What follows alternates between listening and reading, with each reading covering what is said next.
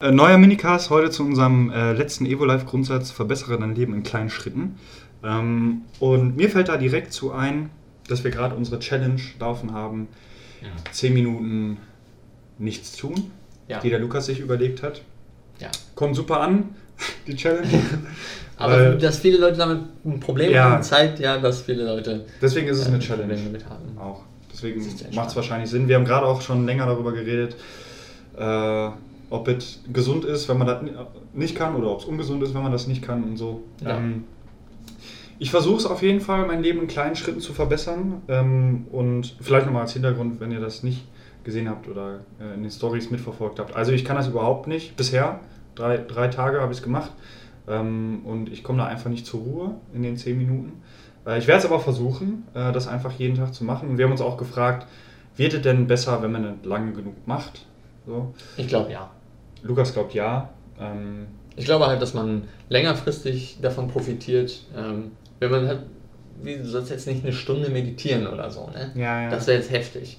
Ähm, aber wenn du halt die 10 Minuten am Tag nimmst und ganz generell durch diese Challenges, die wir machen, das ist ja meistens so eingefädelt, dass man da irgendwie 10 Minuten am Tag investiert oder so und sich schrittweise einem Ziel nähert, sein Leben generell ein bisschen, ähm, ja, besser will ich eigentlich nicht sagen, aber ja, schon. Besser, gesünder gestaltet.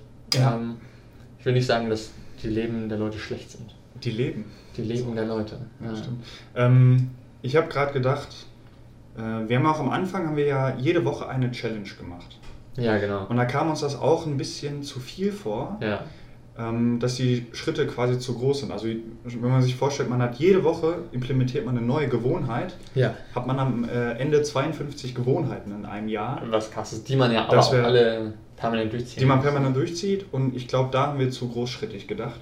Ja. Und ich glaube auch, diese 10 Tage ähm, sind auch das, immer noch sehr krass. Ja, genau. Also es ist nicht genug. Also ich glaube, wenn man sich mal vornimmt, so jeden Monat vielleicht eine Gewohnheit sich anzueignen, ne? dass man ja. wirklich 30 Tage sich da durchkämpft, vielleicht nicht jeden Tag das macht, ja. so, ne? aber dass äh, man das oft genug macht.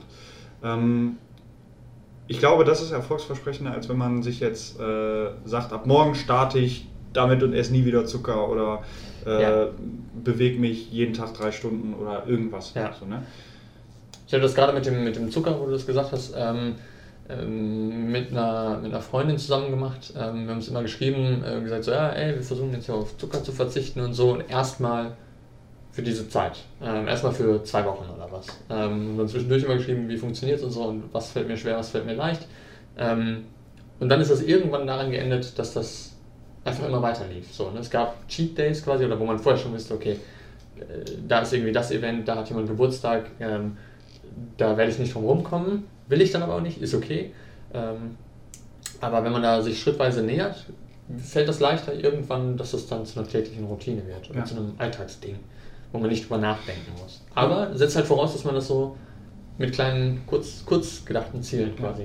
Und das ist halt eine super men mentale Sache. Also gerade beim Thema Ernährung äh, ist es ja äh, oft, dass man sich vornimmt, okay, ich will jetzt bis zum Sommer, in fünf Monaten will ich äh, die 18 Kilo, die ich zu viel habe, irgendwie runterkriegen, bis ja. ich dann zufrieden bin oder so. Ja. Ähm, dass man jetzt nicht äh, sich so kurzfristig so krasse Ziele setzt, sondern dass man sagt, ey, wie wäre es denn, wenn ich in äh, vier Jahren mein absolutes Traumgewicht habe, super zufrieden körperlich mit meinem Zustand bin ja. ähm, und dann lebt man immer noch 60 Jahre oder so. Ähm, äh, und hat wahrscheinlich mehr davon, als wenn man sich immer vornimmt, nächsten Monat äh, sehe ich so und so aus und hat quasi immer die Schwankungen. Dann ist man nicht zufrieden, weil man hat das Ziel nicht erreicht, man ist ja. erstmal unglücklich, ja. äh, ist dann wieder mehr, hat einen Jojo-Effekt, was auch immer. Ähm, und gerade da macht es auch Sinn, wirklich geduldig zu sein, zu wissen, okay, Definitiv. ich lebe noch äh, ein Leben lang, im besten ja. Fall. Ähm, und ja, da macht einfach Geduld viel mehr Sinn. Definitiv. Ich glaube, da ist halt gerade bei sowas ist halt psychologisch ein großes Problem, dass man dann direkt dran denkt, okay, ähm, in 18 Wochen, in drei, vier Monaten, was auch immer, sehe ich so aus, wie ich mir vorstelle, dass ich aussehe. Ähm, das ist ein sehr positives Gefühl und dann merkt man, okay, das wird nichts. Ähm, ich nehme nicht so viel ab, wie ich gerne abnehmen würde. Da ist man direkt demotiviert, äh, geht nicht so gut weiter ähm, und das hat dann wieder, glaube ich, äh, einen negativen Effekt ja. auf die Motivation, das weiterzumachen. Ähm, deswegen glaube ich, realistische Ziele, kleine Ziele, lieber ein Ziel, ähm, über äh, Längeren, längeren Zeit. Nee, nee, nee, nee. Ähm, lieber ein zu kleines Ziel setzen und dann mehr erreichen. Ah ja. Ähm, übers Ziel hinausschießen? Wieso fällt mir das Wort nicht ein? Ähm, als ein zu hohes Ziel zu stecken, das Ziel nicht zu erreichen und demotiviert zu sein. Oh, da will ich jetzt aber tatsächlich nochmal auf den letzten Drücker, zumindest so wie ich das gerade sehe, so ein bisschen widersprechen. Äh, Klar brauche ich Ziele, die, die ich nicht leicht erreiche. Ja. Also es darf nicht so sein, dass ich mir denke, ja, okay, drei Gramm abnehmen in der Woche schaffe ich auf jeden Fall und dann, oh, oh, oh ich habe ein halbes Kilo abgenommen. Das ist, funktioniert, glaube ich, nicht.